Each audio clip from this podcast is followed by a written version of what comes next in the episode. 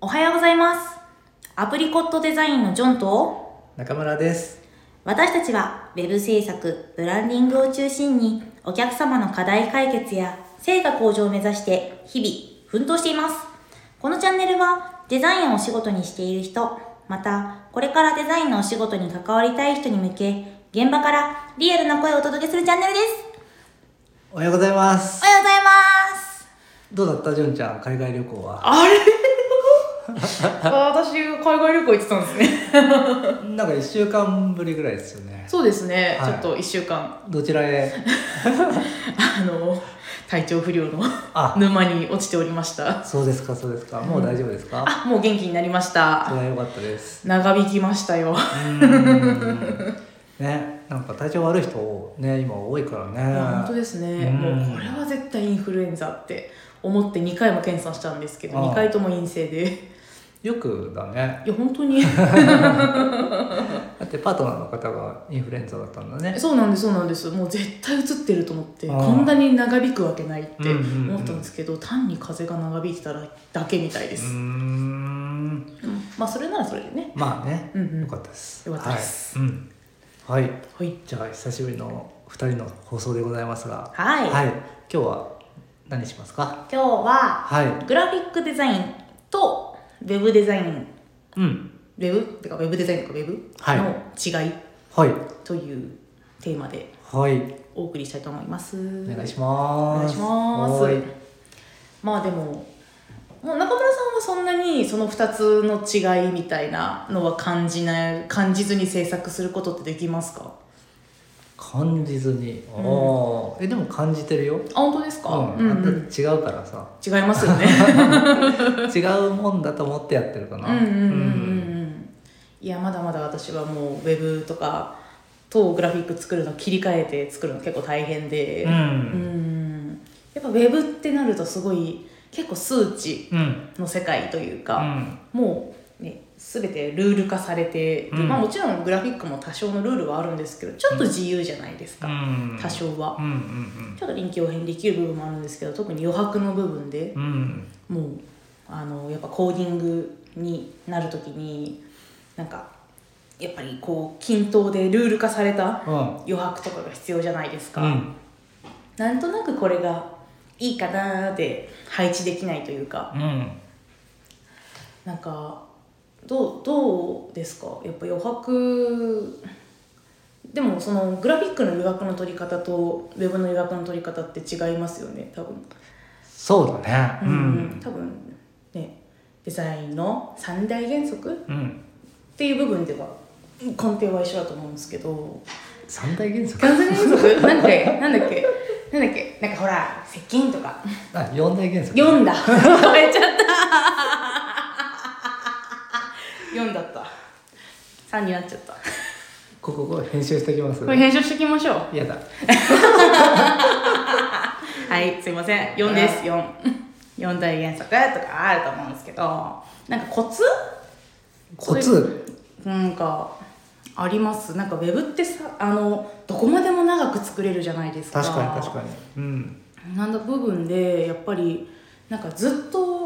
動きのあるデザインをし続けるっていうのうもんなんか見づらい気がするんですようね。んやっぱある程度そういうなんですかねこう同じリズムうん同じブロ同じような見出しを使って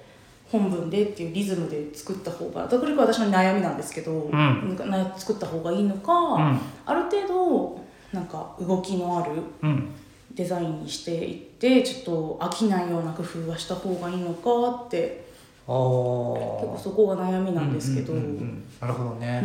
多分それはね用途によって変わってくるかなと思うんですよね例えばうんとブランドイメージブランドイメージを伝えるようなサイトはであればあのーなんだろうちょっとグラフィックに近いというかい、うんううんん、あのー割と自由に動きをこう出してうんうんこう見せるっていうサイトをね作ると思うんだけど、うんうんそのブランドイメージを伝えるサイトっていうよりはその問い合わせを増やすとか、うんうんそういう目的がねある場合は、うんどっちかっていうとそのユーザビリティというか、うん使う人の立場に立ってうん設計をするっていう方が大事かなと思うので、うんうんうんまあまずはその目的が何なのかっていうところですかねそれによって変わってくるって感じですね。あうあん確かになんかちょっと違うかもしれないんですけど、うん中村さん縦スクロールと今横スクロールあるじゃないですか、うんうんうん横スクロールウェブサイト、うん、あれどう思います横スクロールあーでもなんだろうねスマホが今重要じゃないですか。うんうん でそう考えたらあの横ってどうなんだろうっていうのがありますねうん 確かに、スマホって基本縦で見ていくじゃないでうすんうか、ん、だからそのまあパソコンで見る人が多いんであれば横スクロールってのもありだと思うんですけどうんね、うんうんちょっと僕の場合ねちょっと見てるとイラッとする時ありますけど ねこれ行きたいとこ行けないじゃんみたいなああはいはいはいはい 何回こうクリックさせんねんみたいなのがあって、うんうんうんまあ、そういうストレスがかかってしまう場合もあるので、うんうんまあ、一概には言えないですけどね。うんうんうんうん確かに、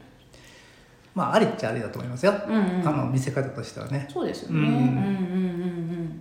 やっぱそれも用途によるんでしょうねそうだね、ううんん多分さその紙芝居的な見せ方じゃないですか、うんうんうんあの昔々おじいさんがからさ、はいはいはいはいはいはい川で桃を拾えみたいな その順番にこう見せたいんだったらあの順番にこう見せていく横スクロールタイプっていいと思うんですけど、うんうんうんあのパッとサイトに訪れた人がすぐに目的のものを見たいってなったらその何回もその説明を経由しないと見れないんじゃちょっとストレスがかかっちゃうんじゃないかなって思うんだよね。確かにうん戻る時にね、そうそうそうもう2ページ前ぐらい見たいんだよなみたいなそうそうそうそけどなんかこう一つのスクロールで言ったら全部なんですけど、うん全部1ページまとまってるものが3分割ぐらいになってたりしますもんね、うん横スクロールだとう。、そうだね。ううんんありなんですけどね。まあね見せ方としてはねありだと思いますけどね。うんうんうん多分何回もこうリピートさせるようなその目的を持ったサイトだったらちょっと向いてないかなって思いますうんうね。んうんうんううんんなんだろうグラフィック私はグラフィックが得意うん。だと思ってるんですけど、まあ、きっとそのなんですかねルールが多少緩いからっていうのもあると思うんですけど、うん。うんうんうんウェブほどかっちりしなくてもいいじゃないですか、うん50離れてるみたいな、うん50ピクセル離すとかな部分でなんか中村さんはどっちが得意とかありますかうーん。どっちが得意ってのはないですね。あないうん。どっちも得意どっちも得意というか、えっ、とどっちも無難にや る。確かにそうだね。うんうんうんんなんだろうね。まあやっぱりさ、そのグラフィックって一人で完結するじゃないですか。うんう基ん本デザイナーさんが作って。でそれがいいか悪いかっていうのをね誰かに判断してもらってっていうところで終わると思うんですけど、はまあ、ウェブの場合はねあのデザイン作ったらそこからねコーディングっていうねい、うん、フェーズに入っていくので、うんうんまあ、自分一人で完結しないっていうところがやっぱ大きな違いではありますよね。そうですうんねだからそのコーディングしやすいデザインを作るとか、うんうんまあ、それがねそのままそのユーザーにとって見やすいデザインに直結する場合もあるので、うんまあ、あのコーディングしやすいデデザインっていうのは大事かなと思いますけどね。ううんんやっぱその第三第三者第三者って言い方というか次の人うんが作りやすいみたいなのを考えて作るってあたりがまた本当に違いますよね。なんかそうだねんうん自分で完結すればもうどんな作りでもうんいいと思うんですけど、うんやっぱ誰かの手に渡るって考えたらそこも含めてうんお仕事のうちというか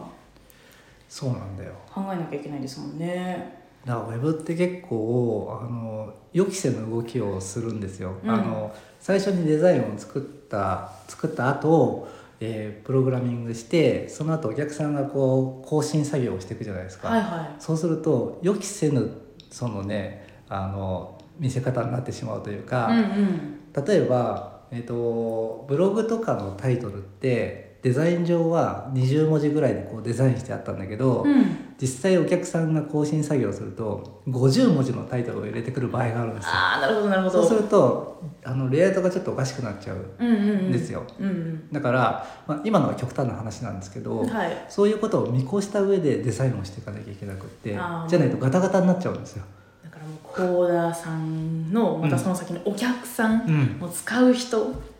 でさらには見る人っそていうもう先の先まで見ていかなきゃいけないってことですよねうそうなんだよそれは確かにグラフィックとウェブは全然違うかもしれないですねそうなんだようね、んうんうん、でもっと言うとさ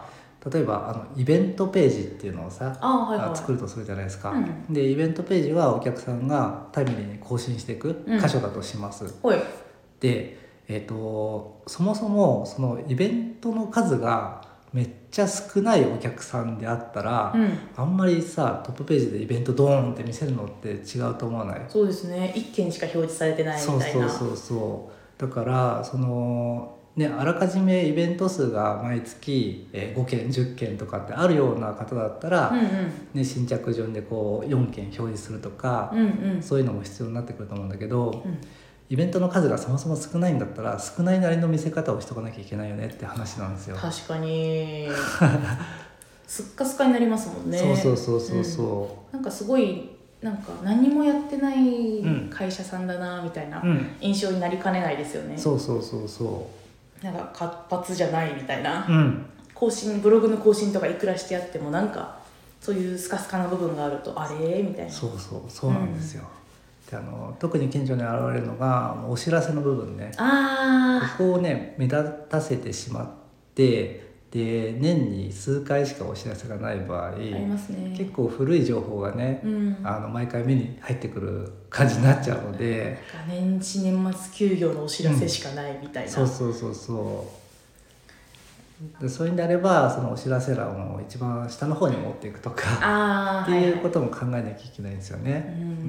んなんか使う側とか見てもらえる側とかなんかそういういろんな視点を持ってないといけないですよねウェそブうってそうなんだようんうんうん、でもそうじゃないとそれを無視してデザイン作っていくとなんか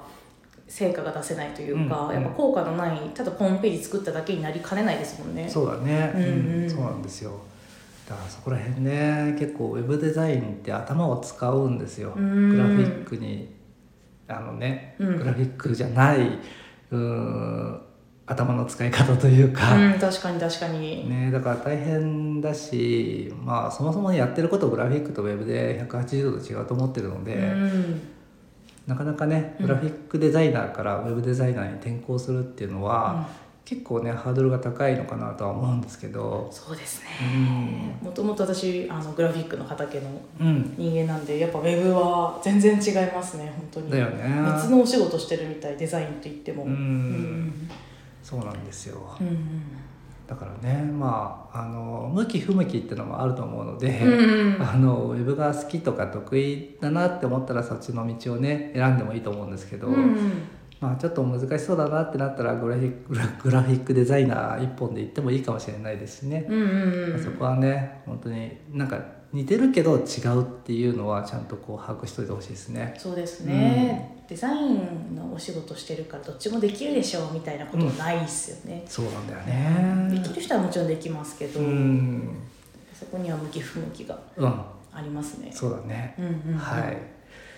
ということで、はい今日はこんなところですかね。そうですねはい。はいということで、えー今日は何月？12月の4日？5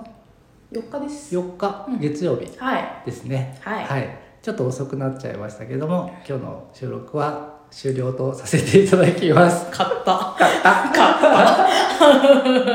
忘れちゃったんだよ、もう二人の掛け合いを。はい、ということで、じゃあまた明日お会いしましょう。はい、はいまたねーまたねー